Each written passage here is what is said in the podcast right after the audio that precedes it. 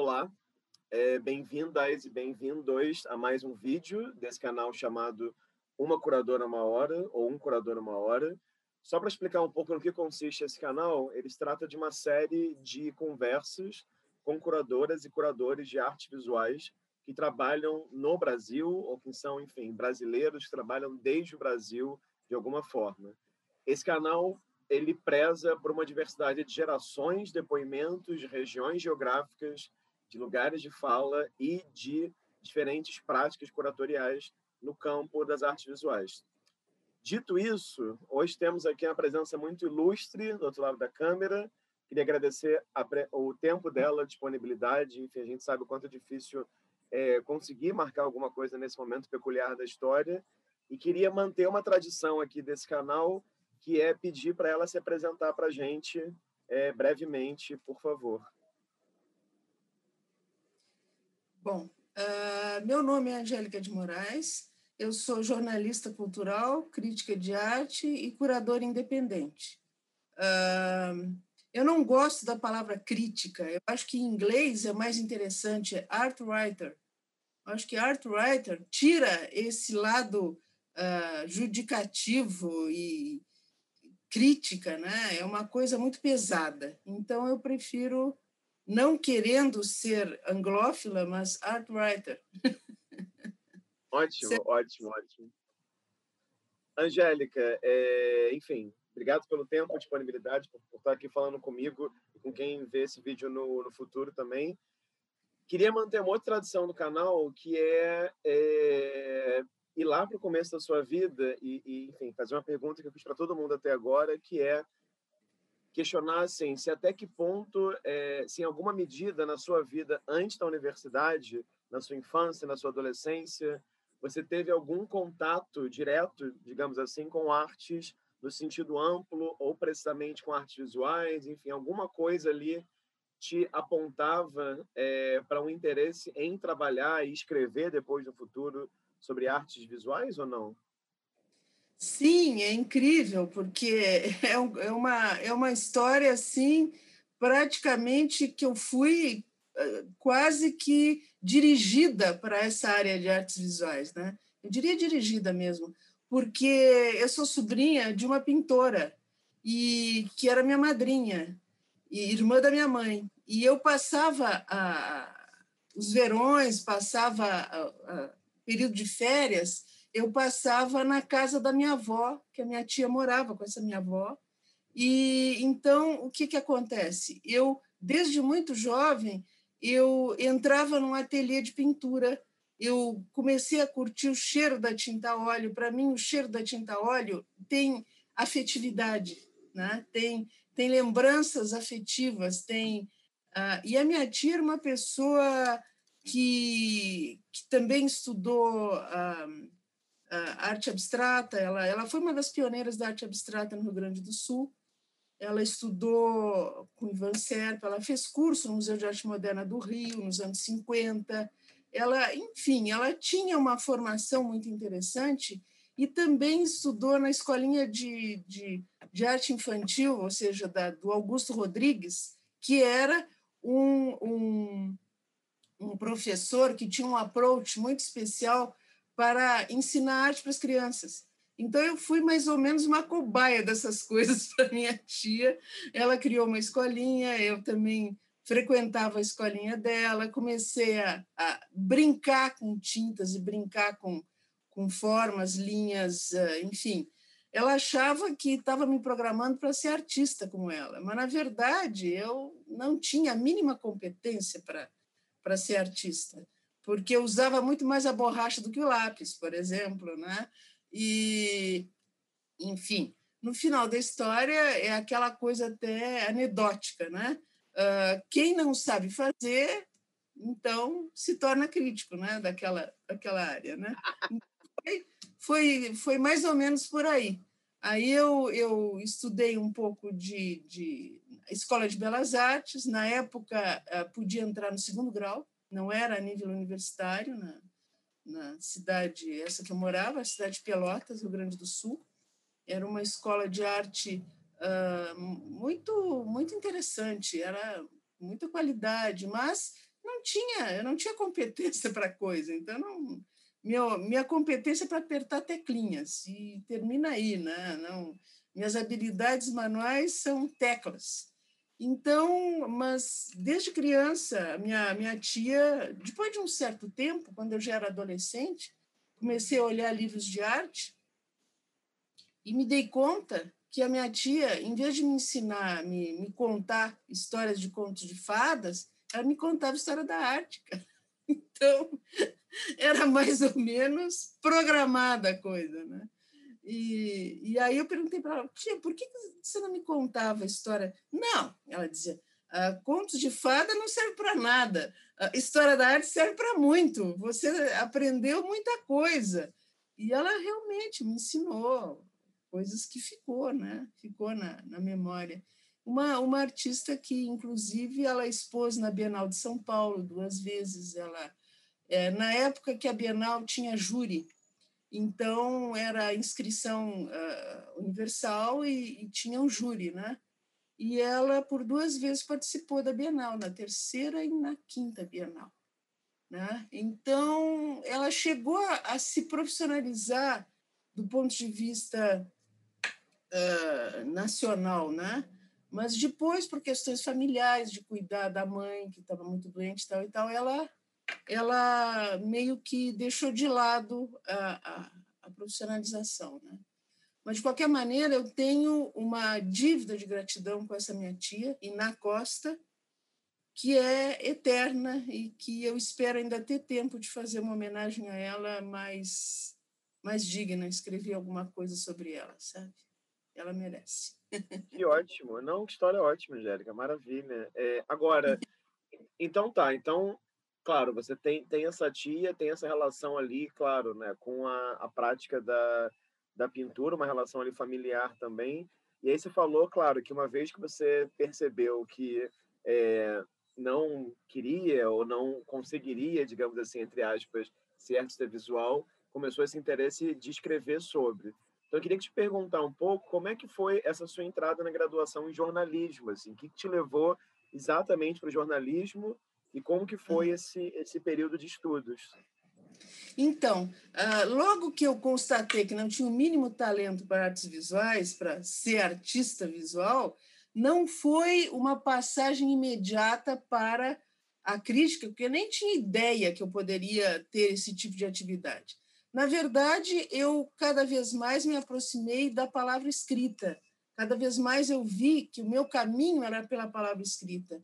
E para mim o jornalismo era o meio de exercitar é, esse gosto por escrever, né? Essa, é, digamos assim, essa essa possibilidade de escrever que eu tinha, né?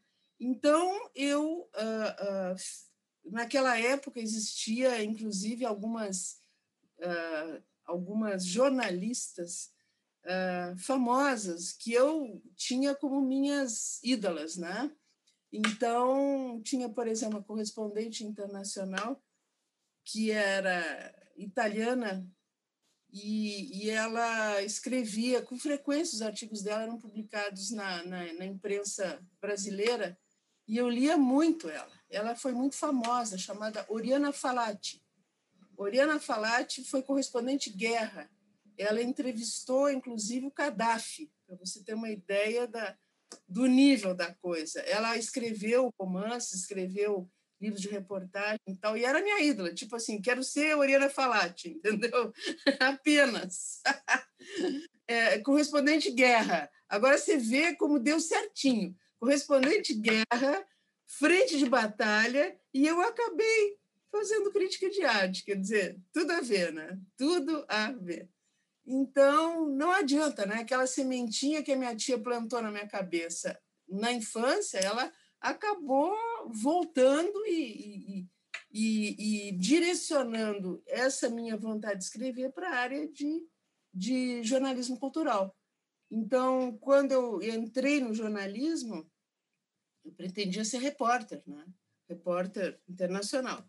Mas depois ah, tem alguns fatos curiosos aí, porque quando eu comecei a trabalhar no jornalismo, era o auge da ditadura militar. Né? Nós estávamos final. Você não era nascido, não é, Rafael?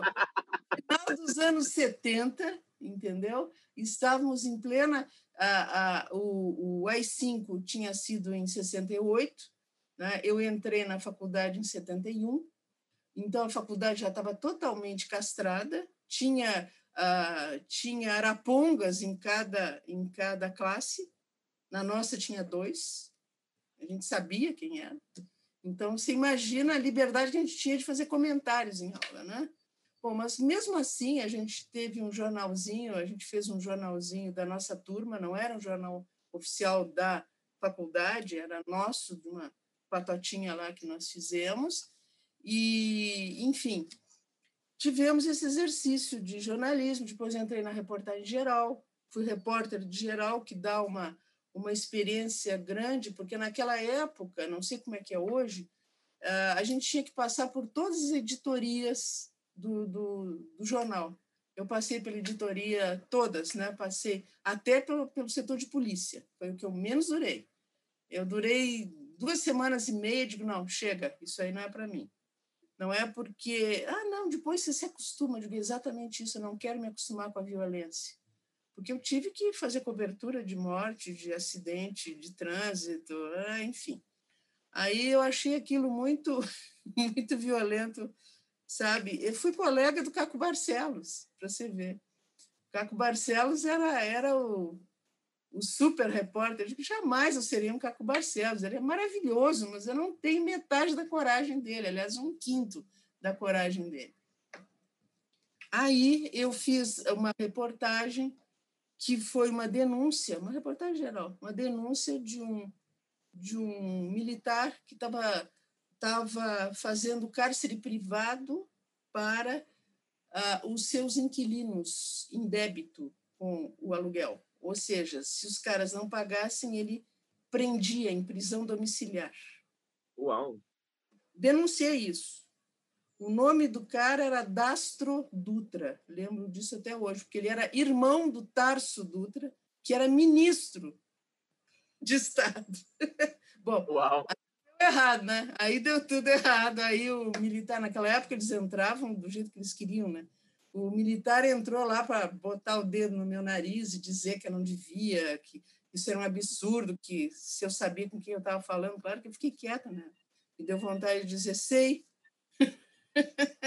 Sei, com um idiota prepotente e criminoso, né? Mas, enfim.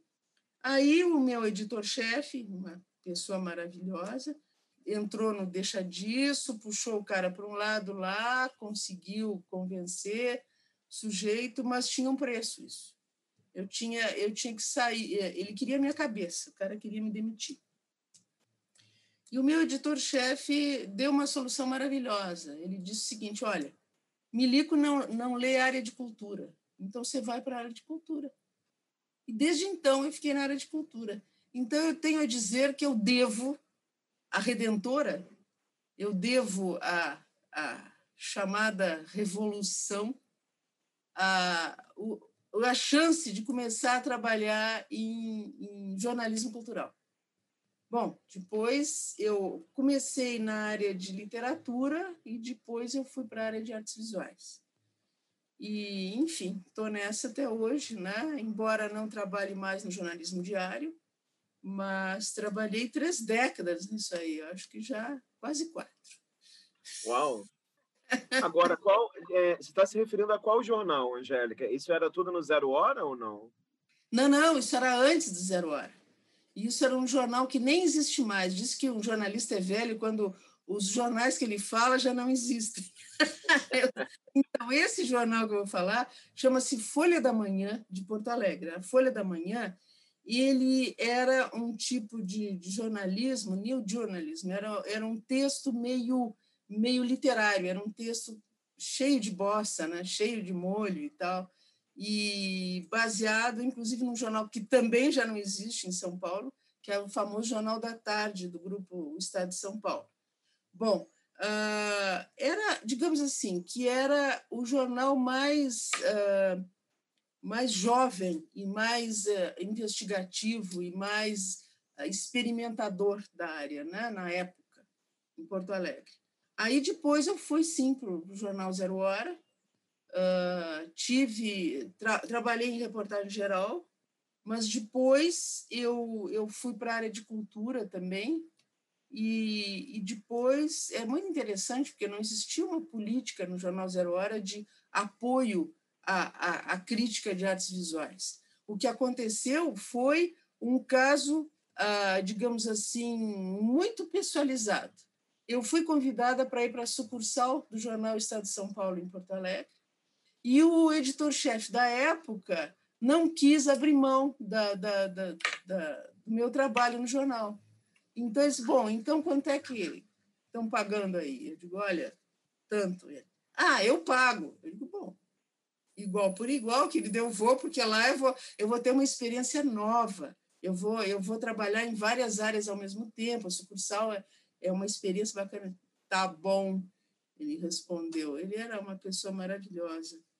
E ele disse: então eu vou te dar uma experiência aqui. Você vai ter uma página de artes visuais, eu sei que você gosta, então, uma página de artes visuais por semana para você. Eu digo, e com total liberdade, Sim, eu digo, da primeira palavra ao último ponto. Ah, tudo bem, vamos nessa. Então, acertamos as coisas e esse editor-chefe maravilhoso, que já não existe mais, ele, ele me proporcionou essa oportunidade de ter essa, essa, essa coluna que eu fazia reportagem fazia crítica também, né? fazia uma série de... E foi com essa coluna que eu tive a oportunidade de fazer cobertura da Bienal de São Paulo. Eu fui convidada pela Bienal de São Paulo para fazer a, a, cobertura da Bienal de 83, que foi uma, uma, uma, uma cobertura histórica, foi uma Bienal histórica, porque uh, Walter Zanini, né, que você certamente conhece trajetória, porque se você estuda a história da curadoria, tudo começa com Walter Zanini, né? No princípio era luz, né? No princípio era Walter Zanini no Brasil, né? Então, uh, Walter Zanini tinha modificado já o esquema todo da, da Bienal de São Paulo em 81, e eu essa, Bienal de 81, infelizmente, não não tive oportunidade de ver.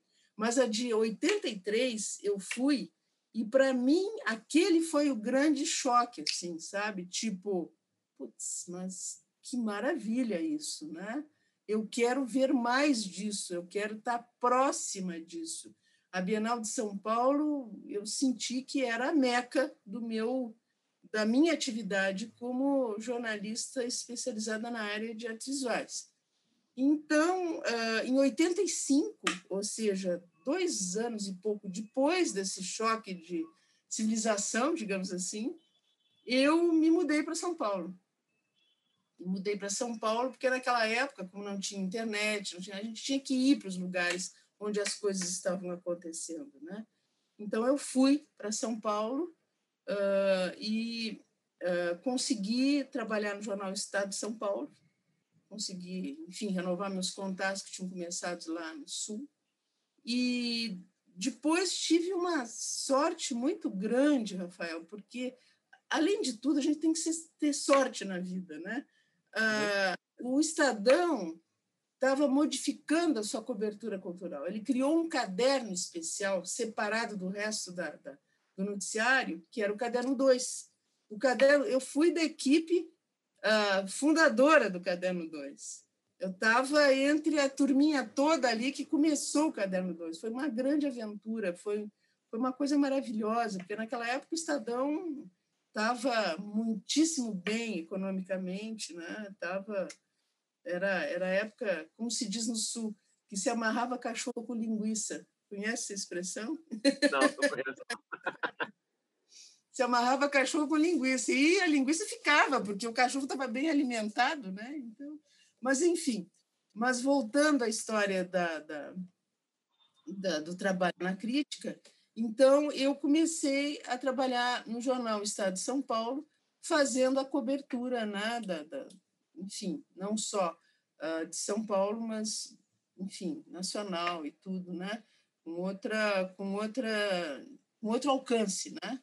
E foi muito bacana porque Uh, depois, aí tem, tem, uma, tem duas, digamos assim, tem dois períodos que eu trabalhei na, na no Estadão. Um primeiro período, depois eu saí, trabalhei na Veja, na época que a Veja era séria, porque eu limei do meu, do meu currículo, você não vai encontrar a Veja no meu currículo.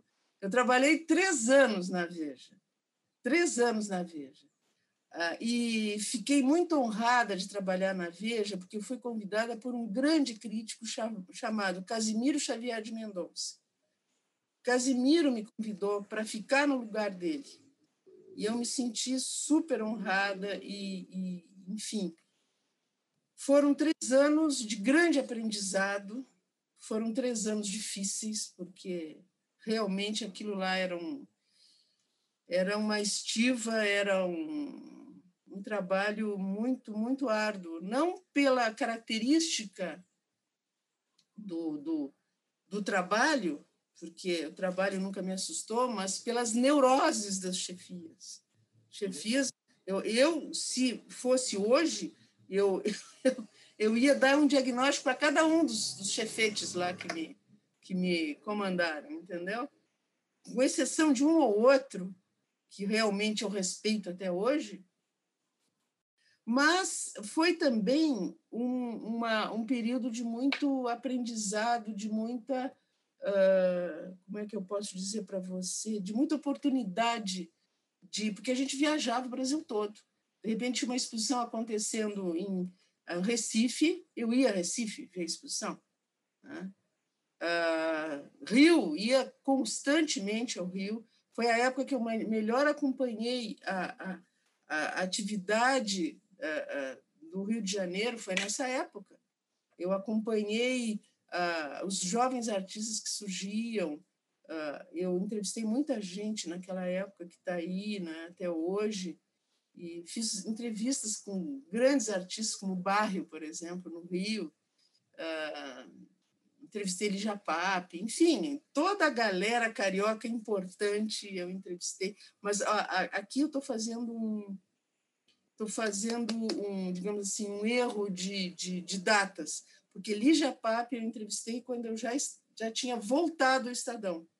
Eu uhum. voltei ao Estadão depois, e o Estadão criou uma, uma, uma série de matérias que era final de semana chamado Encontros Notáveis.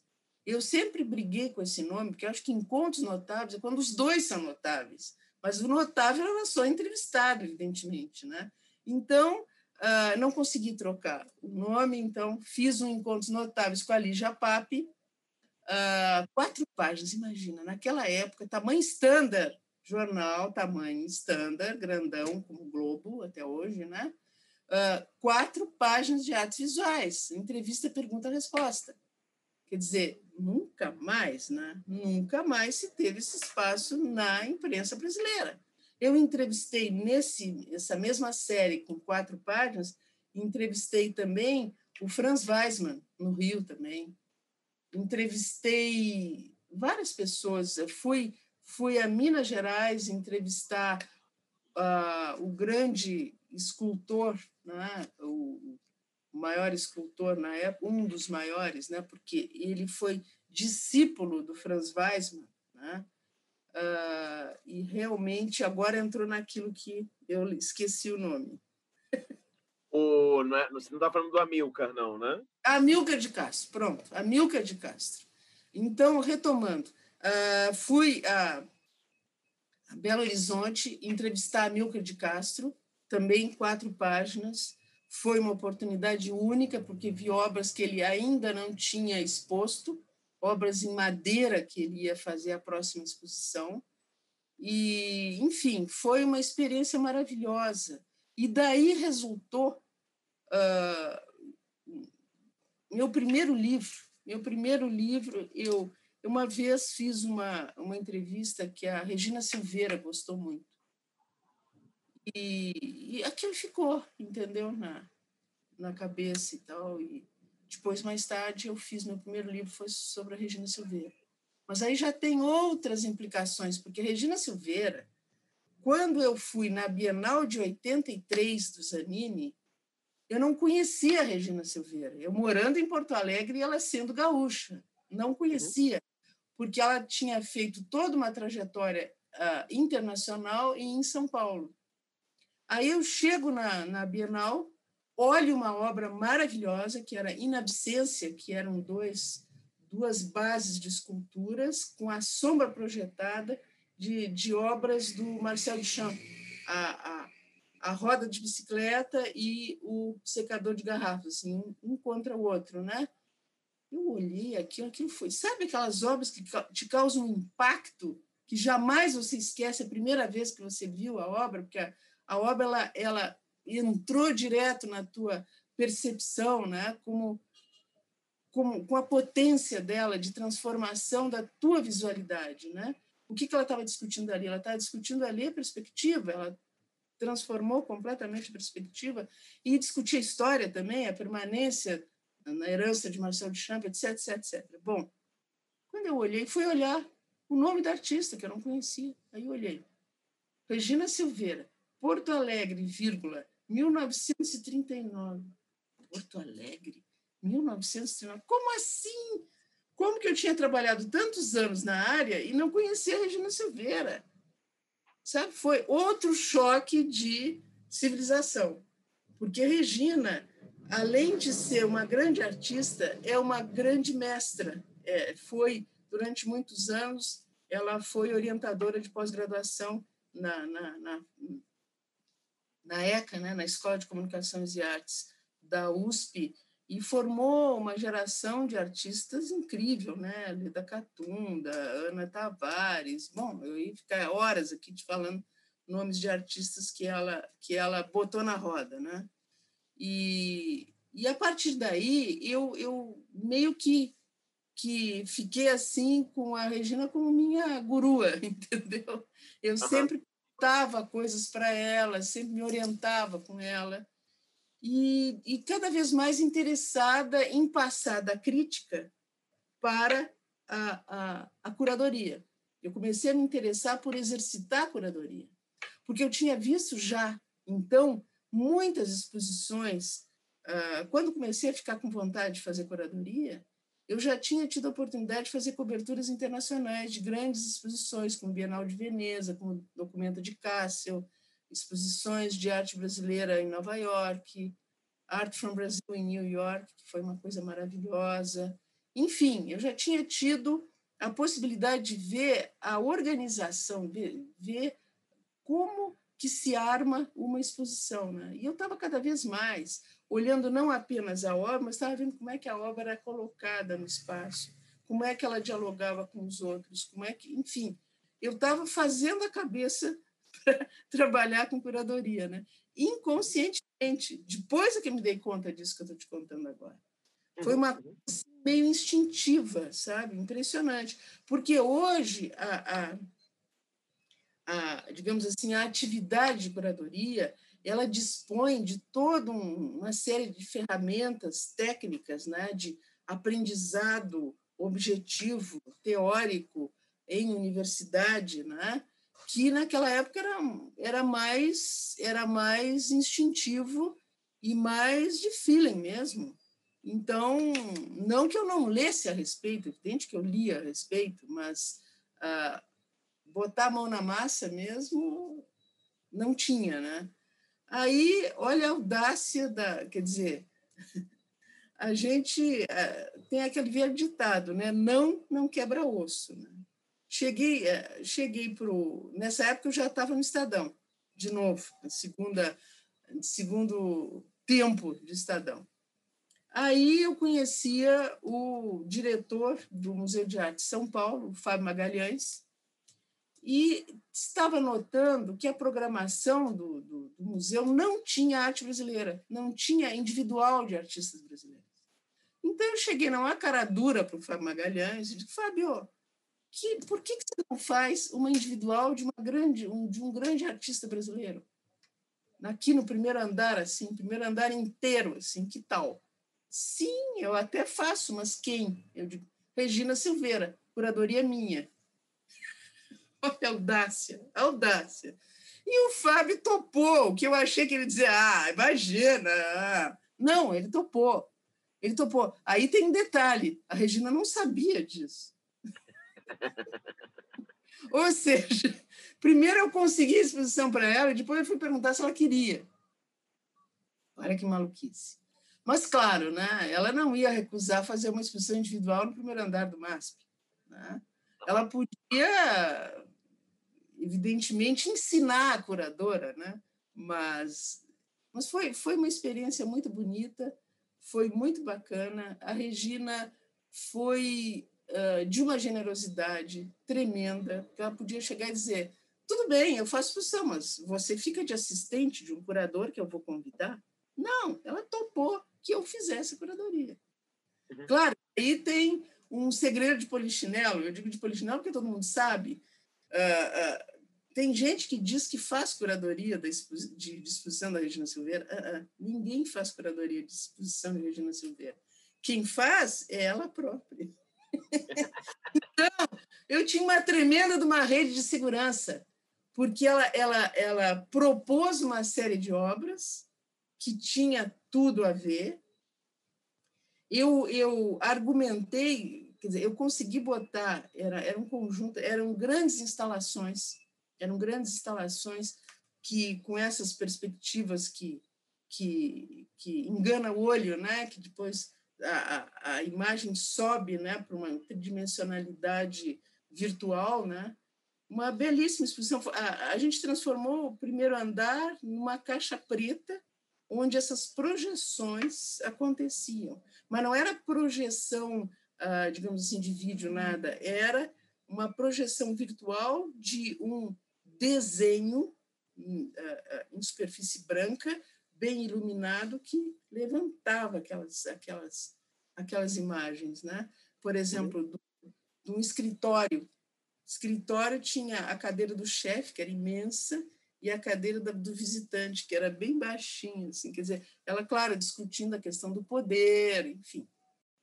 Nessa ocasião, eu consegui, na base da argumentação, eu consegui convencê-la a colocar duas obras. Todas as outras foi ela que decidiu. Mas eu ter conseguido colocar duas obras na exposição, para mim foi a glória.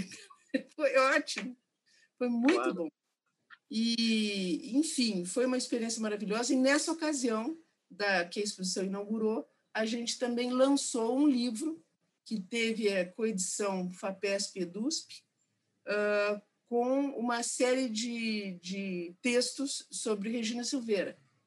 Então, eu tive a honra de organizar um livro que teve texto de Walter Zanini, teve texto de Tadeu Chiarelli, teve texto de Ana Teresa Fabres, Uh, enfim, tudo gente desconhecida, né? Tudo gente que estava querendo uma oportunidade para chance.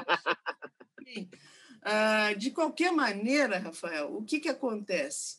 Aí eu entendi que eu precisava cada vez mais uh, me informar a respeito de curadoria e, e estudar realmente bastante sobre isso, né? E foi o que eu fiz. E aí eu segui fazendo uma série de, de curadorias e tudo, e cá estamos, né? Agora, deixa eu te fazer duas perguntas, Angélica. Achei ótimo você contar a história da, da Regina. É claro que eu ia te perguntar sobre essa exposição também, mas queria te fazer duas perguntas que antecedem essa experiência com a Regina.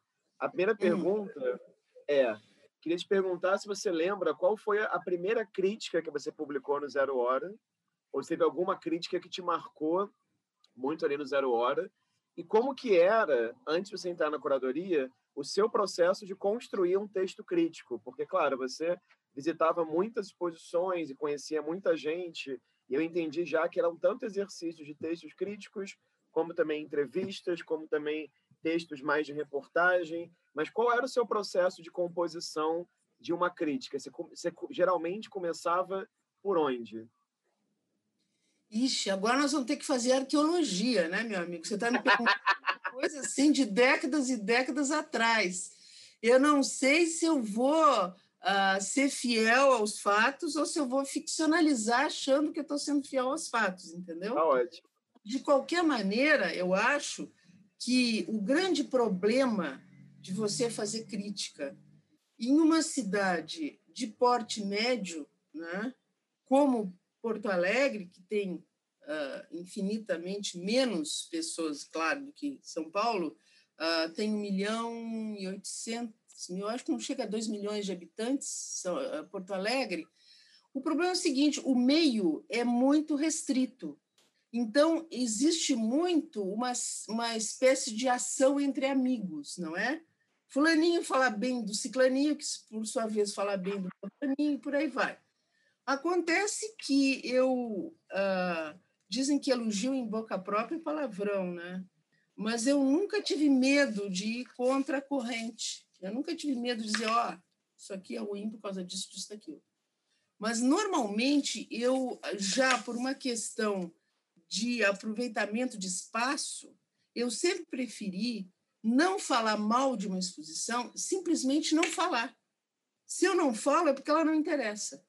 Quando eu falo, é para destacar as coisas boas, especialmente se o artista é jovem. Se o artista é jovem, ele tem todo o direito de errar. Agora, o em meio de carreira ou o consagrado, ah, realmente ele pede uma crítica mais, ah, digamos assim, mais uh, objetiva, né? bem mais uh, não que com isso eu ache que tenha que se passar a mão na cabeça do, do jovem artista, ao contrário. O que eu acho é que se tem que destacar as coisas boas que ele está trazendo, porque todos, todos bons artistas, uh, uh, todos talentosos artistas têm coisas ótimas a serem destacadas, porque senão eles não seriam né, talentosos e estariam fazendo uma boa exposição. Então, eu sempre pegava, começava com, a, a digamos assim, o mérito maior da exposição. Uhum. Fulano fez isso por causa disso, daquilo, blá, blá, blá. Bom. Aí, no meio do texto, se eu achava que cabia algum tipo de consideração, uh, uh, digamos assim, o, o, mais oposta, né? quer dizer, tipo, uh, alguns aspectos não tão uh, brilhantes, digamos, do artista, eu colocava mais no meio, depois de amaciar a coisa, entendeu? Mas nunca, nunca, eu espero que a minha memória não esteja me traindo, nunca entrei em panelinhas de amigos, porque o meu compromisso não era com os amigos, meu compromisso era com o leitor, caramba.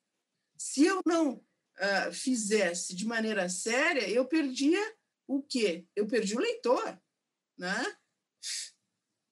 Qual é a, a, o grande, o, digamos assim, a, o que mais o jornalista tem que prezar? O seu currículo, né? a, sua, a, sua, a sua posição né? profissional ali. Né? Então, eu tentei o máximo possível fazer as coisas dentro de uma de uma essa palavra hoje está muito desgastada, né? Dentro de uma ética, mas eu procurei, realmente procurei. E, e depois, quando esse universo se alargou para São Paulo, as coisas ficaram mais tranquilas. Porque aí existe, aqui existe N panelas. Então não é só uma. então a é. gente pode. Né? E nunca entrei em panela nenhuma. Tanto que uma vez até o pessoal do Casa 7 andou querendo me rifar. Sim, porque volta e meia surgia um artista, sabe, uh, querendo realmente dar uma resposta. Eu acho que com todo direito, né? Uh, réplica e tréplica, tudo bem, sou democrata, não, não, não acho que eu tenha a palavra final sobre nada. Aliás, não quero ter a palavra final sobre nada, porque senão seria uma, uma, uma imbecil, né? Achar que sou dona da verdade, né? Enfim, mas, Rafael, basicamente é isso. O que eu pensava era destacar o melhor possível aquela obra que eu estava analisando e contextualizar com fatos. Eu acho que uma coisa importante na crítica, até hoje, que tem problemas, que tem determinadas correntes da crítica que não consideram os fatos importantes, consideram os adjetivos importantes. Eu acho que os adjetivos devem ser evitados, a gente tem que procurar os fatos. Os adjetivos a gente pode até colocar um que outro, mas os fatos são fundamentais. Porque se você não parte dos fatos, você está tá construindo no ar, você está num, num, tal famosa uh, uh, como se diz, torre de cristal, né? uma, uma posição absurda que nessa posição você não observa nada do contexto artístico. Uma coisa que eu aprendi ao longo da vida é conviva com os artistas, vá no ateliê, veja a obra, conheça o bicho na sua toca, porque conhecendo o bicho na sua toca, você aprende os códigos de como que ele se mexe na, na, na, na vida, na, no trabalho dele. Né? Então, isso é fundamental. Você ficar analisando segundo, porque tem também a mania de botar um monte de uh, citações. Né? Ah, os famosos citados. Tem aquele que é, tem aqueles franceses que são os que tem que citar para o cara achar que existe, né? Então, o, o, o artista fica ali como Pilatos no Credo. Né? Ele, ele, a, a obra dele não é analisada, ela é utilizada como, um, como uma plataforma para o ego do crítico dizer que olha como eu li bem, olha como eu li fulano, olha como eu li Jacques Rancière, Olha como eu li. Bom, não vou nem citar os outros, que já, você já sabe o que eu estou me referindo. Sei, sei, sei, sei. A gente lê isso tudo, não vou dizer que eu não leia, leio, mas a gente tem que ficar com o conceito, não precisa ficar com o rótulo. Né? Uhum. Eu, eu tenho, um, tenho um, um grande escritor que eu, que eu realmente admiro demais, uh, que é o Willem Flusser. O Willem Flusser, ele não cita ninguém. Ele cita mesmo. Claro que eu não vou me comparar ao Willem Flusser, por amor de Deus. Se eu tivesse dez encarnações, eu não chegaria no dedo mindinho dele, porque é um grande filósofo, um grande pensador, um grande, enfim, um gran, uma grande figura da, da, da cultura. Mas ele quebrou os cânones acadêmicos. Ele escreve, escrevia segundo as conclusões dele. Né? Claro, como eu, no jornalismo, não estou fazendo um trabalho científico, né? não estou fazendo uma tese que tem que passar por uma banca, que eu respeito completamente, porque isso aí é outro, outro departamento, eu sou uma mera jornalista, eu não sou, não sou uma acadêmica, e, isso eu deixo muito claro. Eu tive chance de ser acadêmica três vezes na vida e recusei porque a minha cabeça não tem a disciplina científica para isso. Não tem. Porque você tem que ter uma persistência de horizonte que o jornalista não tem. O jornalista ele é, é dos fatos diversos, né? É a, é a, digamos assim, é a superfície, né? Tudo bem, uhum. sou superficial. Eu procuro atingir o máximo possível que eu posso né? Porque sempre que eu estou vendo uma coisa aqui, eu já vejo outra coisa no horizonte que me interessa também. E se eu ficar cavucando aqui, eu não vou ver aquilo lá.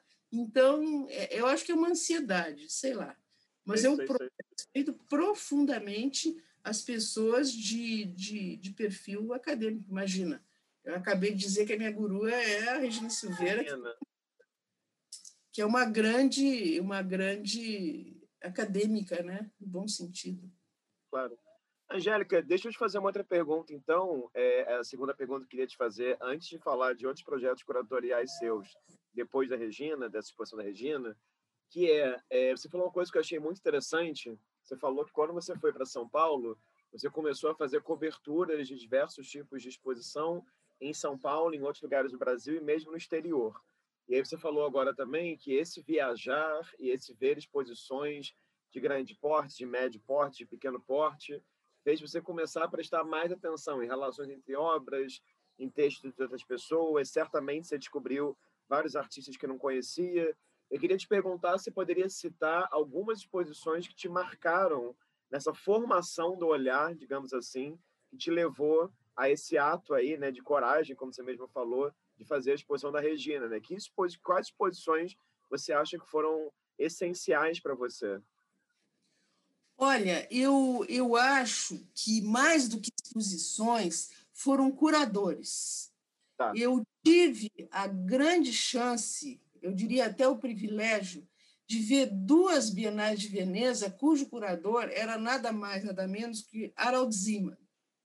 Ou seja, Harald Zeman, para mim, é o guru dos gurus, é aquele que a gente faz né? assim, porque é curioso. Ah, eu comecei a me interessar pelo trabalho do Harald Zeman, naturalmente, em função do que ele fez na Documenta, porque ele entrou na Documenta e virou a Documenta. Né? Depois, ele fez aquela grande exposição, quando as atitudes uh, viram formas, né? Que é outra antológica da história da curadoria mundial, né? uma coisa assim fantástica. E, e depois ele fez a Bienal de Veneza, ele fez em duas ocasiões. Ele fez, uh, até peguei uma colinha aqui, porque datas, eu sou péssima de datas. Então, foi 99 e 2001. Ele fez a Bienal de Veneza de 99 e a Bienal de Veneza de 2001. Eu vi as duas e foi uma coisa impressionante. Foi ele ele era um encantador de, de, de espaços, né? Ele ele realmente ele criava não só um elenco maravilhoso de artistas, maravilhoso de artistas, como ele criava nexos entre uma obra e outra que você era desafiado a notar. Então, quando você via, isso era um bônus, né?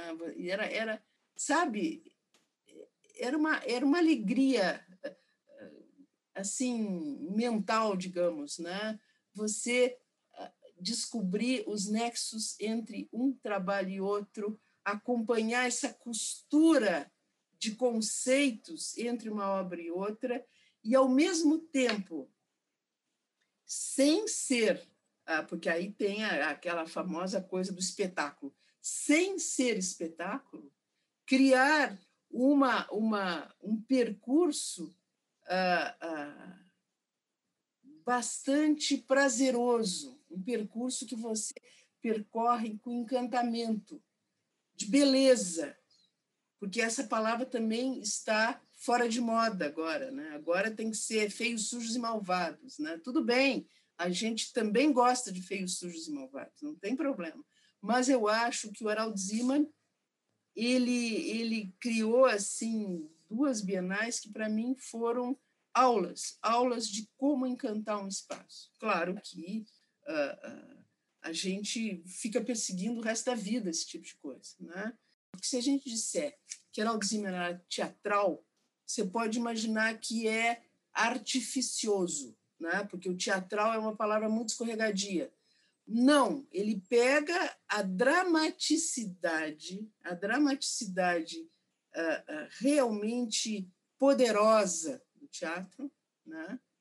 E transforma em percurso. Então, não é cenário que ele está criando, ele está criando ah, ah, talvez cenários de introspecção da percepção da obra do artista.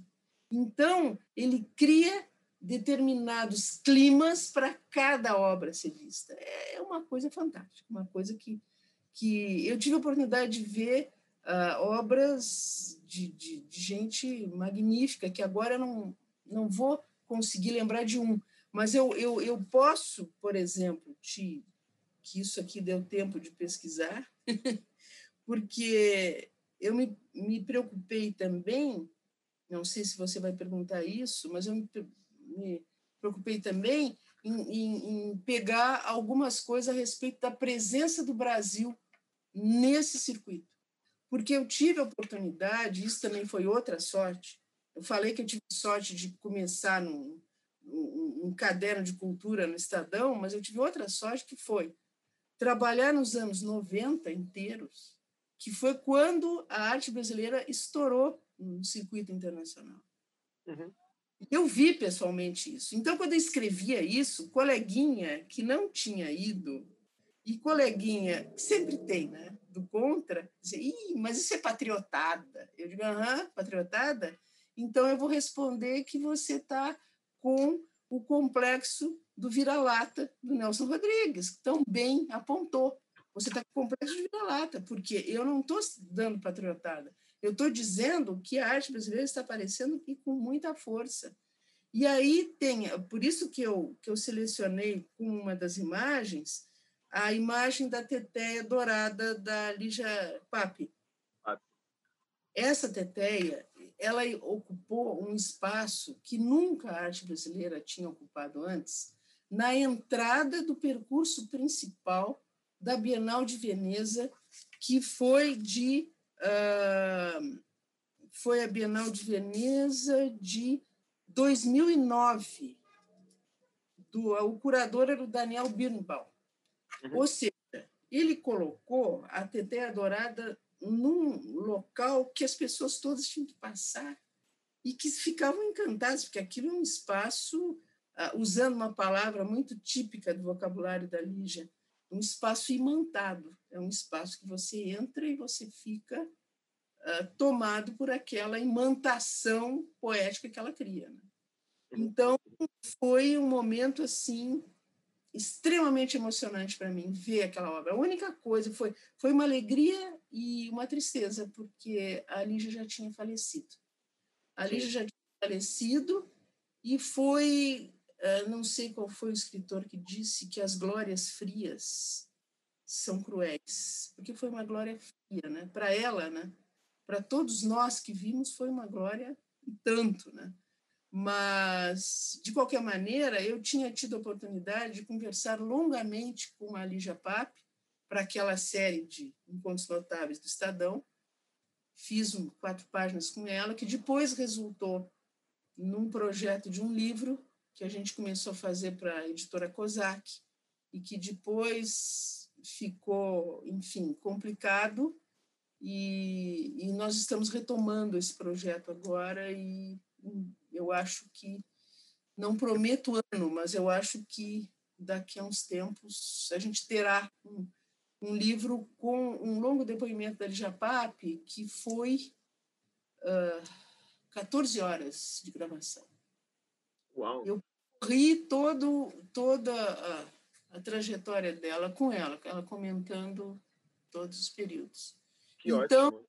é um material maravilhoso, que está inédito, e eu tenho uma obrigação, uh, eu diria, histórica, né? de botar esse material uh, no papel, publicar, porque a gente vai embora, mas a arte da Lígia Pap fica. Claro. E eu não quero ser aquela figura que empatou a, a conclusão dessa, dessa, desse trabalho. Né? Vamos lá.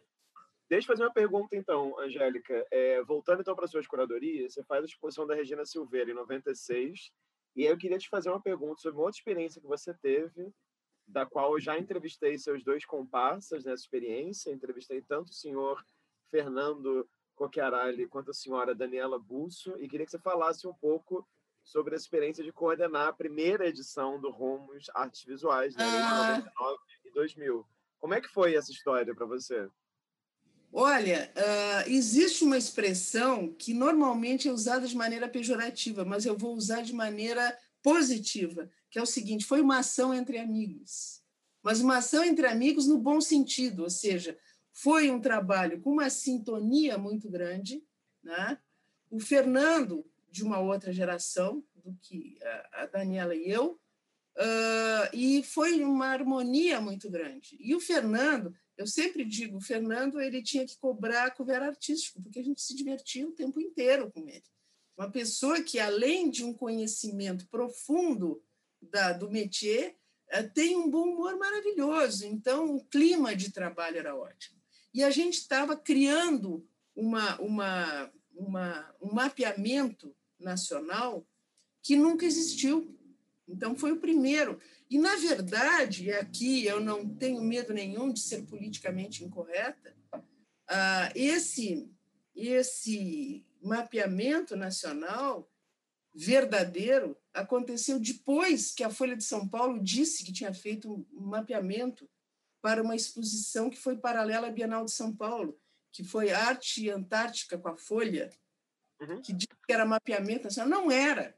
Não era. Gente, vamos ser honestos, não era. Porque era aquela coisa, né? Eram os discos voadores que saíam de São Paulo para as regiões rapidamente, viam o que viam em poucos dias e pronto, era esse mapeamento. Ah, ah. Ah, ah. o projeto ah, do Rumos, eu acho que um dos grandes méritos foi ter curadores regionais, os quais faziam um primeiro levantamento que depois a gente ia verificar na região e ia, enfim, fazer uma outra peneira e tudo, e esse material vinha para São Paulo para a escolha final. Mas o fato desse curador regional morar no espaço que estava mapeando foi muito importante. E, lamentavelmente, isso também não tenho medo de ser politicamente incorreta, lamentavelmente, o Itaú Cultural abandonou esse perfil. Não podia ter abandonado esse perfil, porque era a grande qualidade desse, desse desenho curatorial que foi feito. E, e, e eu tive a, a, a alegria de convidar um artista para ser curador da região sul. E ele dizia que ah, eu não sou curador, eu não sou, eu sou artista e tal. Jailton recusou várias vezes. Eu digo, não, Jailton, tem que ser você.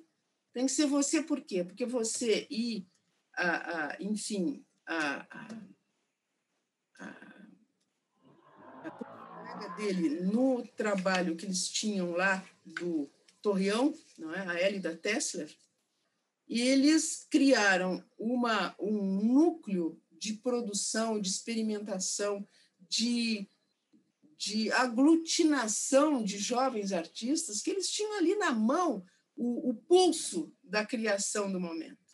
Então, sabe, a Hélida não podia porque tinha uma carga horária muito grande na, na universidade e o Jailton podia. Aí eu digo, bom, então, Jailton, você vai segurar essa. E ele meio que não queria, não queria. Não, eu, eu digo, bom, faz o seguinte, experimenta. Se você não gostar, a gente escolhe outro. Mas eu tenho certeza que você tem o perfil perfeito para isso. E desde então, o Jailton começou a curtir curadoria, a fazer curadoria, a, a, enfim. Mas eu entendo, Jailton, ele não queria aquela caricatura do curador que é o lugar de poder. Uhum. E isso sempre recusou e eu recuso. Você pode perguntar, de novo, modéstia às urtigas, você pode perguntar para todos os artistas que trabalharam em curadoria, uh, o elenco que selecionei para as curadorias que eu fiz, se houve algum exercício de poder. Uh -uh. Eu seria burra se eu fizesse exercício de poder. Porque você só obtém bons resultados numa curadoria se você consegue a parceria dos artistas, a parceria realmente em sintonia fina, de maneira que você consiga atender a todas as necessidades intrínsecas à obra que o artista vai fazer e que o artista tenha confiança que você vai conseguir isso para ele. Porque não é favor nenhum, é obrigação. Você tem que dar as condições para o artista executar a obra que ele propõe. Né? Uhum. E eu acho que, nesse sentido, e não fugindo do, do, do assunto, mas a gente pode voltar em seguida, nesse sentido de proporcionar a, a, a realização das obras, eu acho que o momento, talvez, de maior realização como curadora foi quando eu fiz a trilogia da, do, do que a gente vai falar depois, não é? Do, território expandido? É, do território expandido. Conta um pouco, então. Conta um pouco do território expandido, então, Angélica. Acho que é legal. Estava aqui na minha lista, que ia ser a próxima pergunta logo. Conta pra gente. É mesmo? É, é, tava. Tá tudo, tudo aqui anotadinho. Ó. Bom, então a gente volta. É, então a gente volta lá depois no. no, no... no a gente volta. Itaú Cultural, porque eu acho assim que esse, essa parceria foi uma das coisas mais gratificantes que eu tive no meu trabalho sabe? Foi de uma harmonia incrível e a gente descobriu cada artista regional maravilhoso, maravilhoso, graças a esse diálogo com os curadores regionais, que foi foi uma beleza. Mas indo para o território expandido. Território expandido, a gente conseguiu desenhar uma curadoria que contemplava uma coisa que é raro no, no circuito uh, uh, de exposições brasileiras. O circuito de exposições brasileiras, normalmente, o artista já vai com a obra pronta ou ele faz do próprio bolso. Não. Lá, nós negociamos com o Sesc Pompeia que haveria um, uh, uma verba, né, um, um prolabore para cada um dos artistas produzir a sua obra. E a obra ficava com o artista. Porque esse negócio de uh, proporcionar, fazer a obra e depois a instituição fica com a obra, isso é outro 171. Porque o que, que acontece? Acaba comprando, entre aspas, a obra por um preço de banana, por um prolabore que jamais será o preço de mercado do artista. Então, a gente tem que pensar nessas coisas também. Então, o, o, o que, que a gente fez? A gente tinha um prolabore para o artista fazer a obra, inédita, né? E, e, eu tive a sorte e a chance de convidar artistas fantásticos, competentíssimos, que acreditaram no projeto, porque o primeiro, o primeiro uh, uh, teve alguns que recusaram porque não entenderam o que, que era. O que, que era? Era o seguinte: uh, esse projeto ele era paralelo à entrega do Prêmio Multicultural Estadão. Por quê? O Prêmio Multicultural Estadão era aquela, aquela história de sempre pega um troféu, vai lá no palco, entrega para a pessoa, palmas e tal, bom. Mas isso aí não tem presença no calendário cultural. Então, o que, que eu propus para o Departamento de Marketing do Estadão? Eu propus fazer uma exposição que ficasse no calendário cultural da cidade né, durante um período, que foi o quê? Eu acho que um mês e meio por aí, e que e cada artista iria homenagear um dos indicados ao prêmio. Eram 14 indicados ao prêmio.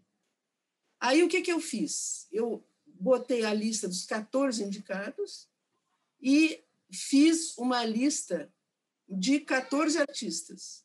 E os artistas mesmo escolheram quais os artistas que queriam homenagear. E atenção, não era uma obra ilustrativa, porque a primeira crítica foi essa. Né? Além de, ah, é, um, é uma curadoria marqueteira, né? porque parece que marketing é, é, é, tem, tem lepra. Não, eu acho que o marketing, nada que a gente ah, ah, se aproxime sem preconceitos e com um projeto sério, né, a gente tem que descartar. A gente tem que ver se dá para fazer um projeto que a gente acredita dentro daquelas condições. É sério, eu não vou ficar envergonhada? Não, não vou, fiquei orgulhosíssima. Por quê? Porque os 14 artistas escolheram livremente as pessoas que queriam homenagear. E alguns foi tão incrível que, por exemplo, o Ângelo Venosa. O Ângelo Venosa escolheu, que um dos caras homenageados naquele ano, por incrível que possa parecer, é uma coincidência, era analista dele, era o, o, o, o psicanalista dele. Então, ele fez uma obra linda, que era uma cabeça feita em madeira MDF, como se fosse vários planos, como se fosse aquela a, aquele exame que tem do corpo humano que fatia, sabe? Uhum. É, scanner, eu acho que é scanner. Uhum, uhum, acho que sim. E, e, era, era como se fosse um estádio, é, como se fosse uma concha, assim, mas era o rosto, não o rosto humano, claro, e a base era o nariz. Então, é como se.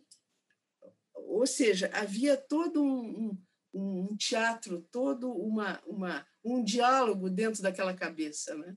Então, pô, era uma, uma homenagem maravilhosa para o. Infelizmente, esqueci o nome dele, o homenageado. Mas o, o Ângelo Venosa fez esse trabalho, ficou belíssimo, depois, essa obra foi adquirida, nada mais, nada menos, por Patrícia Cisneros. Foi para a coleção da Patrícia Cisneros. Nesse momento, eu já senti que uma parte importante da atividade curatorial eu tinha atingido, ou seja, eu tinha conseguido fomentar a produção artística a, a, para interessar uma coleção de caráter internacional. Quer dizer, eu não, mas o artista, né? Uh, então, dentro disso, eu, eu fiquei, fiquei feliz da vida quando o Ângelo me contou isso. Né? Aí, depois, agora, o ano passado, ele me liga de novo, dizendo: Angélica, você não sabe, sabe aquela obra e tal. Como que eu vou esquecer, né, Ângelo? Pois é, a Patrícia está doando aquela obra para o Museu Reina Sofia, num grupo de obras de arte latino-americana. Putz, que maravilha! Né? E dentro dessa exposição teve também Rosângela Renault, enfim, tem um monte de gente bacana uh, que eu fico aqui horas dizendo elenco, porque eram, imagino, foram três, 14 em cada um, uma das exposições, né, Território Expandido. Ele começa com as, os meios tradicionais, né, e depois ele vai expandindo os meios, por isso o Território Expandido, até chegar os meios uh, eletrônicos e, e internet, e, etc., que aí não tinha mais para onde expandir. Então o pessoal disse: bom, então ano que vem o que a gente faz? O que a gente não faz, porque não tem mais para onde expandir. Eu não, não, não, não criei um, uma coisa para ficar o tempo inteiro, né? É enquanto ele tiver uh, visto uh, uh, conceitual. Se ele não tem, eu não vou ficar repetindo, porque aí eu vou esgotar, né? Vou, vou, vou dar um tiro no pé. Né? Você acha, você acha, Angélica, que esse interesse seu nessa ideia de expansão do território, digamos assim, de expansão da linguagem, das linguagens tradicionais, como você falou aí, foi isso que te levou, por exemplo, a um outro projeto que você faz logo na sequência, em 2001, que é o Sem Fronteira no Santander Cultural, que é a exposição que abriu o Santander Cultural? Sem dúvida, sem dúvida. Eu estava e, sempre estive né, muito interessada nessa, né, nesse segmento, porque não vamos nos esquecer que na Bienal de 83 do Zanini foi quando foi prime pela primeira vez os novos meios foram apresentados dentro do circuito artístico, né? Ali tinha, na época era xerox, gente, era eram as coisas assim que hoje a gente acha, né, que não tem nada a ver, mas naquela época era alta tecnologia, né? enfim. Então, naquela época, teve uma excelente curadora fazendo essa parte da, da, da Bienal do Zanini, que é a Berta Sichel, que é minha amiga até hoje. Pessoa maravilhosa. Ela foi diretora de cinema e vídeo uh, do, do Museu Reina Sofia. Isso bem antes dessa história que eu estou te contando do, do Ângelo Venosa, que é escultura que não tem nada a ver, enfim. Mas eu acho que sim, eu, eu sempre me interessei muito. E o projeto, o projeto que inaugurou o Santander, era um projeto maior do que o projeto de uma única exposição, porque a, a, o escritório de produção que me contratou eh, me contratou para eu fazer um, uh, um plano de funcionamento do Santander. Como que o Santander deveria se inserir no circuito artístico de Porto Alegre.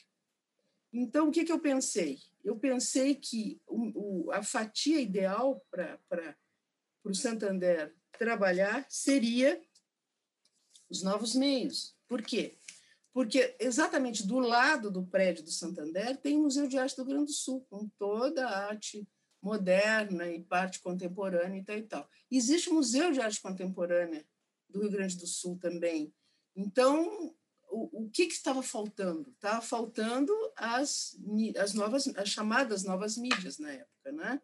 Então, também como estratégia de uh, uh, diálogo internacional, porque uma coisa, por isso sem fronteiras, porque o Rio Grande do Sul tradicionalmente sempre ficou muito isolado, muito ilhado na, na, no final do mapa do, do Brasil.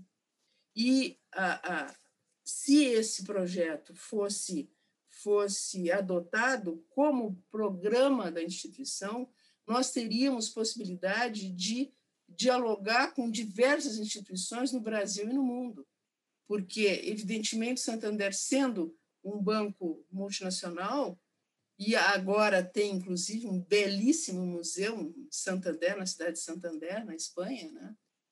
Mas o problema é que eu, eu fui ingênua. Na verdade, Santander ele não queria nada disso. Então, eu acho assim, as intenções eram lindas, mas a gente para conseguir realizar uma coisa, você tem que ter, óbvio, vou dizer uma coisa óbvia, você tem que ter um interlocutor que entenda o que você quer fazer. Você tem que ter uma interlocução boa.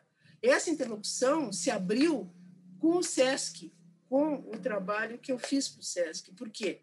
Porque Danilo Miranda é uma cabeça aberta, é um cara que aposta nas coisas, e eu tive o prazer de ser informada por ele próprio que o projeto que eu fiz do território expandido convenceu e convenceu aos diretores, enfim, a toda a turma lá, que era sim possível uh, fazer exposição de arte contemporânea naquele espaço. Porque eles achavam que, como o público era muito variado, que não haveria interesse.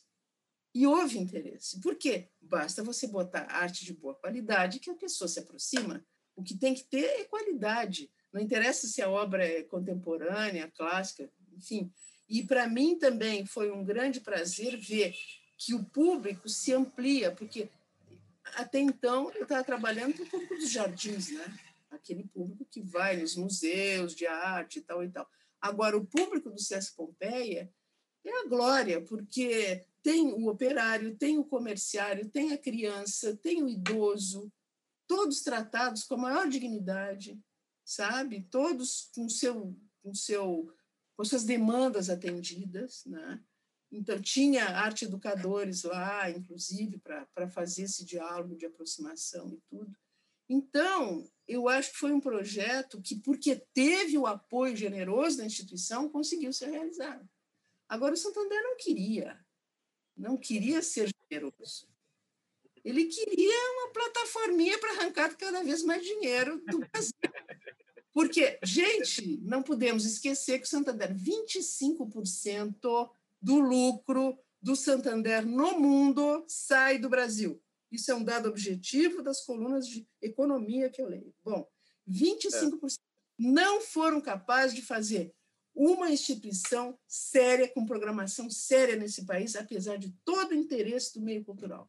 E ainda a baixaria daquele Quir Museu lá, que, que enfim, não vou é. discutir a qualidade da exposição, que não tinha, mas a, o absurdo da, da censura.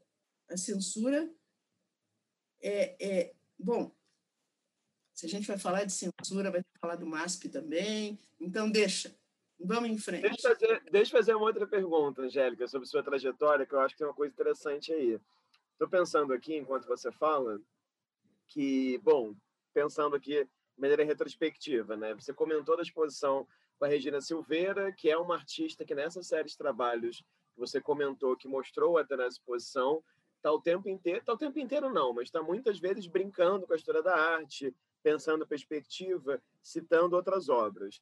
De repente tem o Território Expandido, que também é uma exposição, como você falou, né, que foi expandindo as linguagens até você chegar numa outra experiência sua, que é o Sem Fronteira. Ou seja, eu começo a pensar aqui muito rapidamente que, pelo menos nessas suas exposições coletivas, me parece que te interessou e me parece que te interessa como curadora, como alguém que está pensando arte também, trabalhos de arte que, de certa, de certa maneira, lidam com a história da arte e lidam e brincam com essas fronteiras entre linguagens. Então, eu queria te perguntar se isso faz sentido para você e se isso também é o que te estimulou a fazer uma outra exposição em 2005, né, que a gente tem que falar sobre ela também, claro, que é pintura reencarnada no, no Passo Sim. das Artes. Né? Uhum, uhum. É, eu acho o seguinte, eu acho que uh, determinadas leituras que se faz são, abrem muito, expandem muito a percepção da gente no sentido da criatividade mesmo de um approach curatorial, né? Uh, Rosalind Krauss, uh, com o campo expandido, quando ela fala do conceito do campo expandido, me deu um clique na cabeça de campo expandido, cara. E eu, como realmente uh, me interesso muito pelos novos meios e tenho paixão pela pintura, eu juntei as duas coisas. Eu pensei assim, gente, a pintura mudou. A pintura mudou de corpo, ela saiu de um corpo para outros vários corpos. Por isso, reencarnada. A palavra reencarnada assustou, alguns por achar que tinha uma religiosidade aí, ou por achar que a pintura, que eu estava novamente afirmando, a burríssima morte da pintura. Né? Quer dizer, fizeram uma leitura rasteira de um conceito que estava explicado em três parágrafos, num texto que estava na entrada da exposição na parede. Era só ler. Mas aí um dos, dos membros do grupo Casa Sete fez um texto demolindo a exposição na, na, na, na época tinha a revista a revista Bravo a revista Bravo era de grande prestígio na época ainda depois coitada terminou isso é outra história mas aí uh, Rodrigo Andrade Rodrigo Andrade estava fazendo crítica e tal, o cara não entendeu nada aí a, a, a, a Daniela Bosso que era diretora do, do Passo das Artes na época que essa exposição foi feita lá, a convite dela que eu fiz, que eu tive a oportunidade de propor uma exposição, uh, ela disse, bom, então vamos fazer um debate né, para explicar que estão lendo errado essa história. E eu liguei, então, para o Rodrigo Andrade e convidei. Eu digo, ó, vamos lá? Você topa? Vamos, vamos conversar em público sobre isso porque eu respeito a tua opinião, mas eu acho que tem dados básicos em que você fundamenta a tua, a tua opinião que são errados. Então, vamos conversar. E ele teve, isso eu tenho que dizer com todas as letras, teve a grande uh, honestidade intelectual de topar o diálogo, porque isso aí hoje em dia não acontece. Ninguém confronta ninguém. Hoje em dia é um minueto todo mundo está no minueto, ninguém ah, ah, ah, confronta ninguém, ninguém vai no contraditório, nada, né? Parece que é todo mundo bom moço aí por trás fica falando cobras e lagartos. Não, vamos falar pela frente, porque isso o público aproveita, né? O público entendeu qual era o, o conceito da exposição. O conceito da exposição era um grande elogio à permanência da pintura, à resiliência da pintura ao longo de séculos porque ela é tão densa e tão rica que ela pode ser transposta da, do óleo sobre tela ou da acrílica sobre tela para o vídeo. Eu tive a oportunidade de expor uh, The Quintet of the Silence, que é, na verdade, uma. Você conhece a obra famosa, e ele usa todos os uh, códigos de representação da pintura flamenga, da pintura de retrato, fundo preto, né? a, a, a iluminação só na figura, enfim, é, é toda uma, um, uma série de códigos que foram utilizados ali pelo Bill Viola que é a reencarnação da pintura, né? ou a, a retradução da pintura para outro meio. E, e, tinha, tinha Nelson Lerner, porque o Nelson Lerner fez uma obra específica para a exposição, porque ele quis, um querido, um queridão, né, o Nelson Lerner. Ele não, nesse, nesse quadro, ele não usou tinta, ele usou os stickers dele. Né? Então, os stickers eram a tinta. Então, aí a gente já tem uma outra, um outro approach da pintura. Né? Os códigos uh, de representação e os, e, os, e os materiais vão mudando, né? Com isso, a gente tem, tivemos também instalações, eh, trabalhos do Hélio Sica, né, que, de, que usando ah, pigmentos, né, pigmentos de cor, enfim, aqueles bólidos, né, os bólidos do, do Hélio Sica, ah, enfim. Então, é, foi toda uma transposição, uma transposição e uma... E eu fiquei muito contente quando a Glória Ferreira fez uma uma coletânea de textos críticos e incluiu esse meu texto da pintura reencarnada. Então eu digo, bom, então eu não estou dizendo bobagem, né?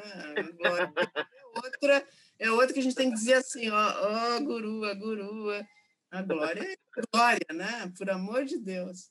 É, a gente está falando de alguns projetos que você participou, né? O Rumos, o Território Expandido, o Sem Fronteira, o Pintura Reencarnada. São todos projetos de exposições coletivas. E quando olha o seu currículo, você também tem uma série de exposições individuais. Elida uhum. Tesler, Alex Fleming, Brecherret, Ianelli, o Norberto e, mais recentemente, é, o Iberê Camargo, por exemplo, né?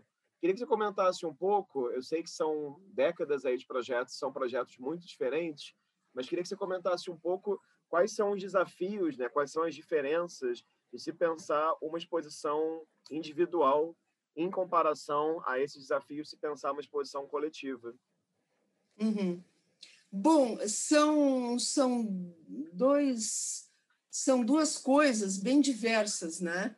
Porque uma, você tem que aglutinar uh, uh, e achar, uh, digamos, costuras de, de leituras possíveis entre personalidades artísticas diversas.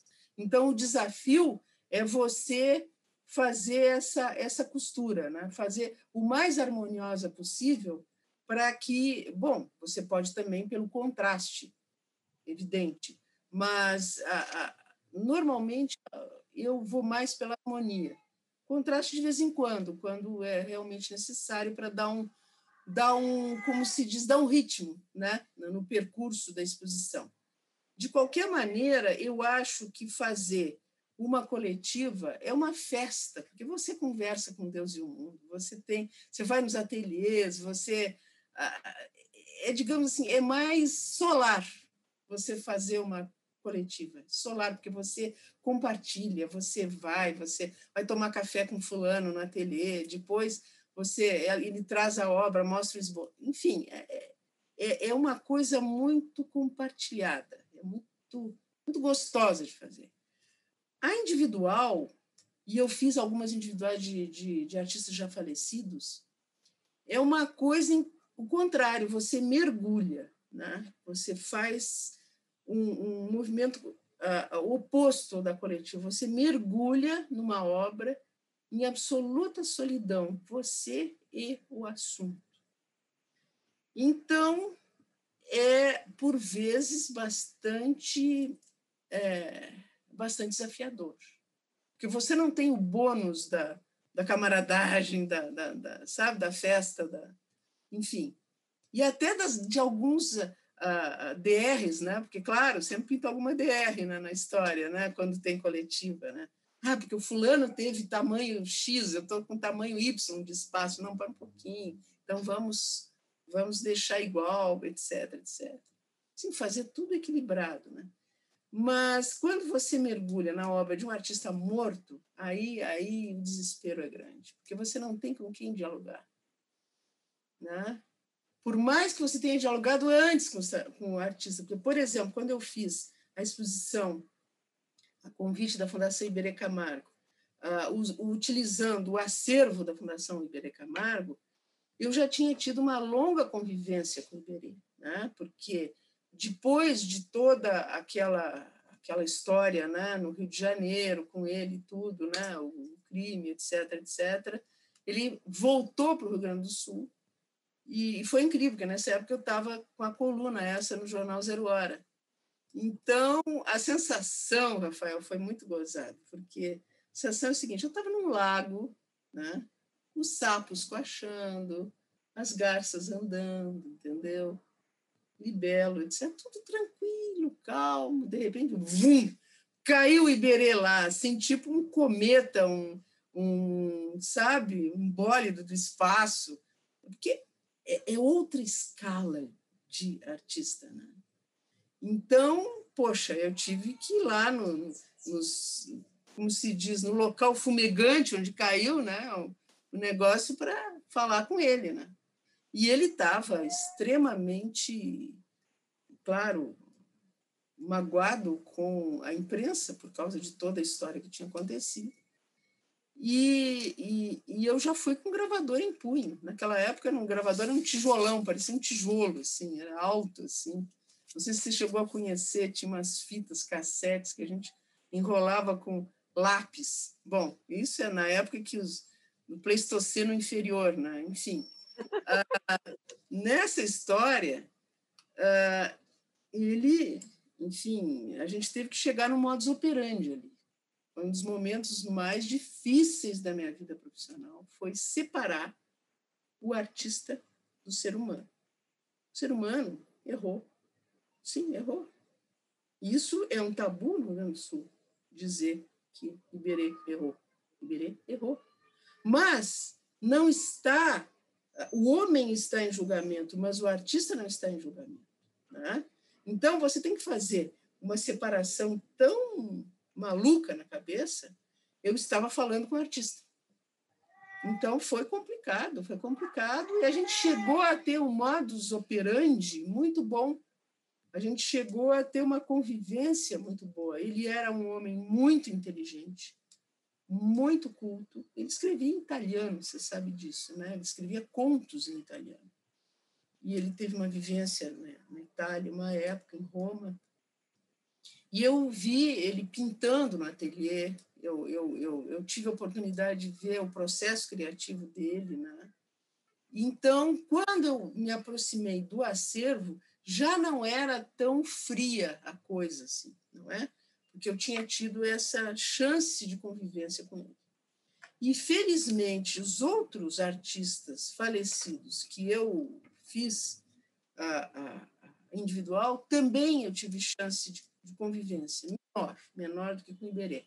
Mas, por exemplo, Tomás Ianelli. Tomás Ianelli é um grande pintor, maravilhoso, que eu fiz uma individual dele na Pinacoteca. E, bom, a Hélida foi legal porque ela praticamente criou um ateliê lá na Pinacoteca, numa parte, numa parte não visitada, né, numa daquelas sacadas da, da Pinacoteca, para fazer o laboratório dela, das, de todas as, as coisas que ela expunha na época, era muito processo, né, muito a, a transformação da matéria. Né, um trabalho lindo que ela fez naquela época e, e, com materiais bem banais, né? Tinha um que era trabalho com meias, meias femininas, essas longas, muito bonito, eram cores, cores, cores sobrepostas, uma coisa muito bonita. De novo, né? O approach da pintura. Da pintura, ela deixa as pegadas em tudo quanto é produção contemporânea, por mais de ruptura que ela se ache.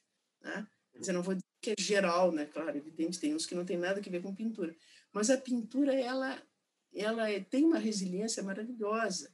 E como eu tive e tenho paixão pela pintura, eu acho que eu, que eu vou buscar também, né? Eu acho que é por aí. Uhum. Então, quando o, o, o Rodrigo Andrade o pessoal do Casa 7 ficou furioso comigo que eu estava matando a pintura, eu disse, cara, mas não é nada disso, vocês não estão entendendo que é um elogio. Um elogio. Aí, quando eles caíram do sétimo andar, tudo bem, né? Entenderam a coisa. Assim. Angélica, é. deixa eu te fazer é, uma, uma, uma última pergunta aqui, antes de uhum. mostrar as imagens que você trouxe. É, no começo da entrevista, você falou uma coisa muito interessante. Você falou assim, quando você foi se apresentar, você falou que você gosta do termo, você prefere o termo art writer, né? Então, assim, talvez uhum. traduzindo de maneira rápida para o português, né? Uma pessoa que escreve sobre arte, né? Uma escritora sobre arte. E uhum. como você, claro, é um caso de uma pessoa que começa na escrita e vai migrando para a curadoria e hoje em dia trabalha né, nessa interseção entre as duas coisas. E como eu já entrevistei muita gente aqui é, com as práticas as mais diversas, queria só te fazer uma última pergunta que é: você acha essencial para uma curadora a prática da escrita? Acho. Acho fundamental. Por quê? Porque quando você aprende a usar as palavras, você aprende também a pensar. Não é?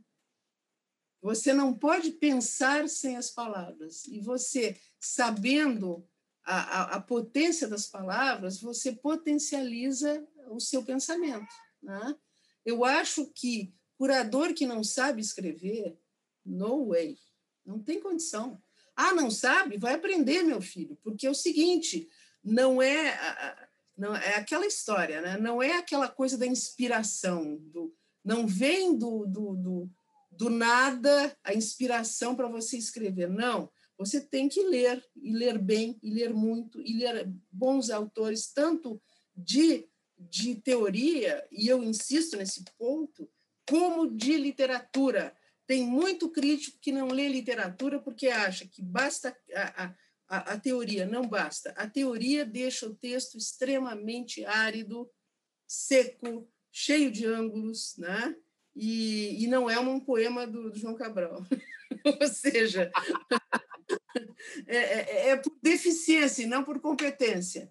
Não é por, não é por escolha, é por in, in, incapacidade. Então, tem que ler boa literatura. Ah, não tenho tempo de ler? Lê contos. Contos são rápidos. Em, em 15, 20 minutos você lê um conto. Lê um conto do Chekhov, por exemplo, que é um mestre da, da, do conto. Ah, o, o Chekhov é do século XIX. Não importa.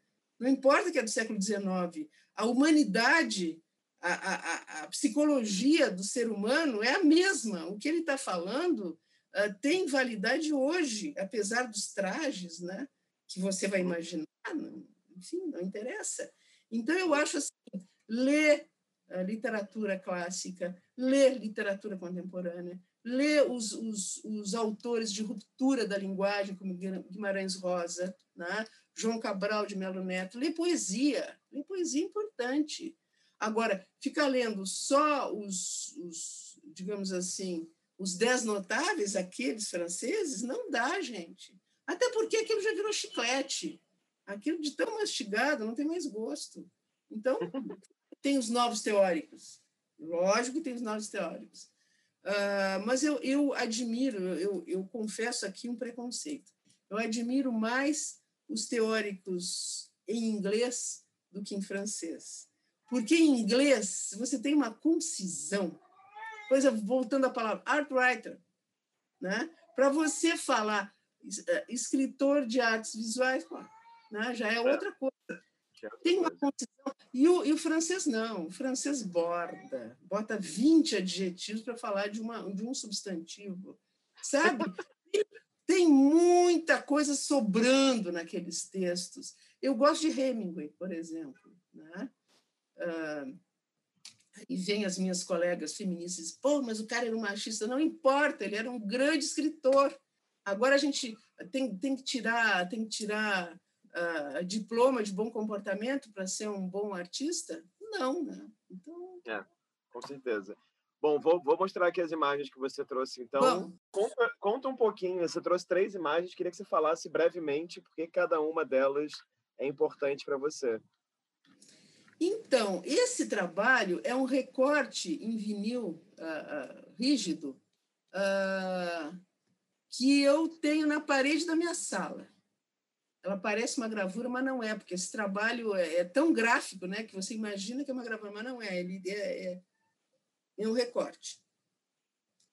E esse trabalho, eu acho que ele tem uma potência incrível de mostrar o percurso das ideias até a iluminação. Né?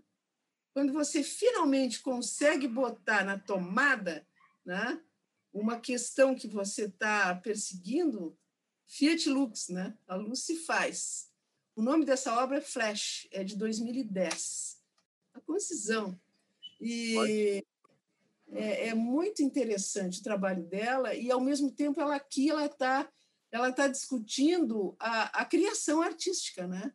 A criação artística tanto dela, enfim, como como a criação de um texto, no meu caso, né? Então, uh, eu, eu, quando ela me deu esse trabalho, eu digo, Regina de Deus, é bem isso.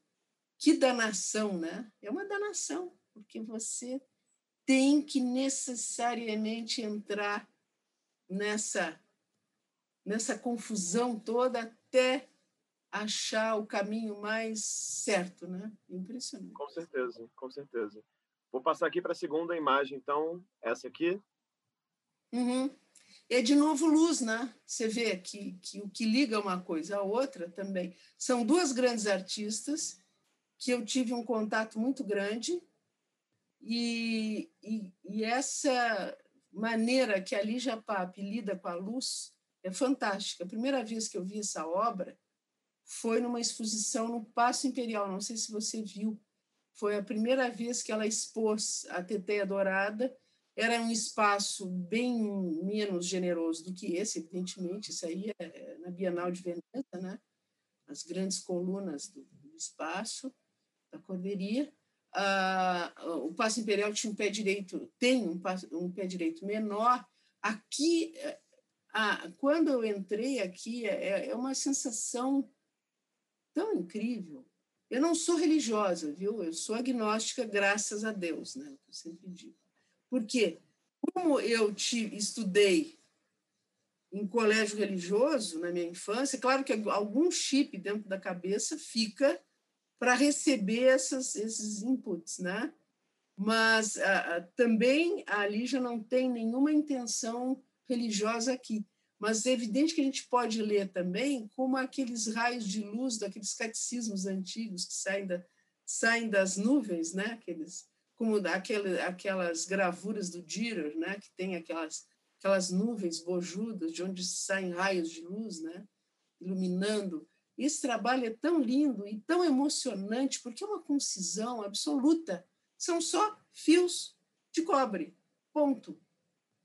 Fios de cobre e fim né? e aqueles retângulos no chão, ah, que, onde nas margens desse retângulo são presos os fios de cobre, para formar a, a, a, forma geométrica, essa vazada de luz. Né? É uma coisa fantástica, é uma das obras mais lindas. Eu tenho essa, essa obra da Lígia como, como protetor de tela do meu computador. Todo dia eu vejo. E não me canso de ver. Agora, e acho que a terceira imagem que você escolheu, então, de certa maneira, tem, tem a ver com essa da Lígia, não? De certa maneira. Não, não, não, nada a ver. Nada a ver. Ah. Uh, porque é o seguinte, eu, às vezes, eu, eu, como eu falei no bilhetinho, um e-mail para você, às vezes, nas viagens que eu faço, eu viajo, entre aspas. Eu fui visitar, uh, na, eu tive duas semanas na Rússia, na época que teve a Manifesta. A Manifesta, a data eu vou ficar te devendo, mas naquele ano a, o, o Hermitage, o Museu Hermitage, estava fazendo 400 anos. Hum. Então, em homenagem ao Hermitage, a, a Manifesta, essa grande bienal que muda de capital europeia a cada edição, foi feita em São Petersburgo. Né? E aí eu tive a oportunidade de visitar o Museu Russo, onde estão ah, concentrada a maior volume de ícones de toda a Rússia. Porque houve época, quando da, da Revolução Soviética, que os ícones foram, uh, foram ameaçados de extinção, não é? Uh, queriam destruir os ícones. Felizmente, teve uh, alguns estudiosos da história da arte que conseguiram juntar os ícones todos das igrejas que foram, enfim, foram fechadas, né, e foram foram retiradas as imagens dessa, desses locais, então reuniram nesse museu. Esse museu é emocionante, é incrível, incrível, incrível, porque os ícones é uma lição de história da arte impressionante. E o que, que me chamou a atenção nessa imagem do São Nicolau do século XIV? esse manto. Esse manto é absolutamente abstrato. Se você pensa nas vanguardas russas do início do século XX, se você pensa em Malevich, se você pensa naquelas diagonais que ele cria, né? putz, está tudo aí. É. então, eu tenho que achar, porque isso aí é uma piração da minha cabeça, eu tenho que achar algum fato histórico de que o Malevich curtia os ícones. Isso eu ainda não achei. Mas eu vou mas é achar. Mas é difícil ele não curtir, hein? Porque faz total sentido a, a, a aproximação, claro, né? claro, claro. Pois é, pois é. Porque é incrível, especialmente nessa parte de cima do manto, né? Você tem a localização em diagonal que ele usa. Claro. Claro, com certeza. E essa parte de baixo, e uma coisa fantástica, os ícones são planares. São planares. A única tridimensionalidade sugerida é do rosto e das mãos, né? porque o resto é planar. Porque é uma, uma digamos assim, é uma linguagem religiosa, era, era um, uh, enfim, código de representação. Né? O, uhum o santo só podia ser representado assim, sem dimensão corpórea. Né? Então, é. a gente achava que ah, eles não conheciam perspectiva. Claro que eles conheciam, caramba. Eles escolheram fazer planar. Né? Escolheram claro. fazer planar. Então, enfim, mas isso aí é só, é só um exemplo de como a cabeça da tua amiga aqui pira. De vez em quando. Eu ainda vou fazer uma exposição, de repente, com essas coisas. Não sei. Isso aí é uma sementinha aí. Se surgir Ótimo. alguém antes, não tem problema, porque está tudo no mundo, né? Não sou. Ninguém é dono de nada. Ótimo, Angélica, muito bom. É... Queria então aqui partir, antes de a gente se despedir, para aquela pergunta surpresa que eu te falei antes. Então, hum. a cada sete curadores que eu entrevisto, eu mudo essa pergunta. E você vai ser a última pessoa a quem eu pergunto isso, né? A sétima desse bloco. E é a curadora número 91 que eu estou entrevistando aqui nessa loucura de, de, de, entrevistas. É, é a pergunta muito simples e, claro, pensa aí quando você quiser também. Eu queria que você apontasse uma instituição de artes visuais, e aí, claro, instituição no sentido amplo, pode ter, pode existir ainda, pode não existir mais, pode ser fora do Brasil, pode ser no Brasil, mas uma instituição de artes visuais que você admire muito e por quê? Caramba, essa pergunta queima-roupa é uma covardia, Rafael. Por amor de Deus, eu tinha que ter pesquisado isso antes, caramba. Tem tantos, Não, pode, tem, pode pensar à vontade. parâmetros que você tem que considerar para uma instituição modelar, não é? Eu acho que no Brasil algumas instituições têm períodos modelares, né?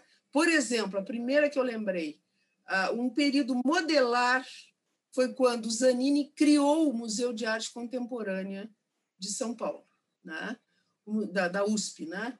Uh, o Museu de Arte Contemporânea que o Walter Zanini criou foi modelar, por quê? Porque não apenas se encarregou de uh, juntar um acervo e estudar um acervo histórico já existente em função daquela briga histórica também, não é? Do, do Titilo com a Bienal e o fato dele doar aquilo tudo para o MAC, enfim essa, essa DR que acabou resultando numa belíssima coleção para a Universidade de São Paulo, uh, ele não apenas se ocupou dessa coisa histórica, como se ocupou em criar um espaço de experimentação, de diálogo com a, a, a, o meio artístico, de trazer os diversos talentos jovens, jovem arte contemporânea, já que né, aquela série de exposições que aconteceram. Uh, eu acho que naquele momento foi modelar. Naquele momento o MAC foi modelar porque Zanini era modelar, não é? Uh, uma pena que as instituições no Brasil dependem muito da pessoa que está na direção. Não existe isso, é a gente sabe que é um patamar cultural outro, né?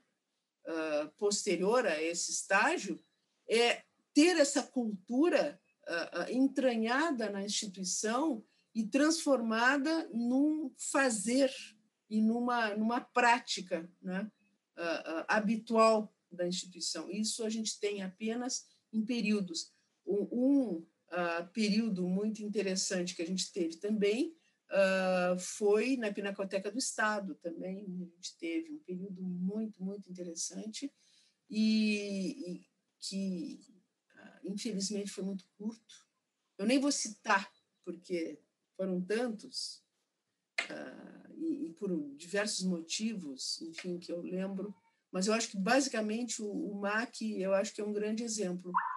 É... Bom, Angélica, queria te agradecer muito pelo tempo, pela entrevista, queria dizer que foi muito legal poder pesquisar a sua trajetória e ouvir também seus relatos ótimos, assim, desde lá do Rio Grande do Sul até agora aí nas últimas décadas de São Paulo. E queria também expressar aqui minha admiração, porque eu acho que sim, como eu tenho falado com várias pessoas, né, é devido à sua atuação, de outras pessoas da sua geração também, anteriores também, claro, que se abriu tanto espaço e se criou também tanto desejo e ansiedade mesmo, né, por esse lugar de trabalhar com curadoria, de outras pessoas também trabalharem com a escrita. Então é isso, só expressar minha admiração aqui e te agradecer pela por essa conversa e te parabenizar aí por essa trajetória. Imagina, Rafael, o prazer é meu e a admiração é mútua, porque trabalhar com cultura hoje em dia é ser extremamente resiliente e, e corajoso. Então, meus parabéns, eu também te admiro. Maravilha. Para quem assistiu até aqui, essa foi uma conversa com a Angélica de Moraes, curadora, que reside em São Paulo. Então, a gente convida vocês aqui a verem e, e ou ouvirem outras entrevistas nesse canal no YouTube ou via podcast. Tem dezenas de conversas com curadores bem diferentes que vivem no Brasil, que vivem no exterior. Curadores, suas memórias, dramas, desejos, frustrações, tem de tudo um pouco nessa grande loucura que é fazer curadoria em artes visuais. Então é isso, super obrigado e até uma próxima.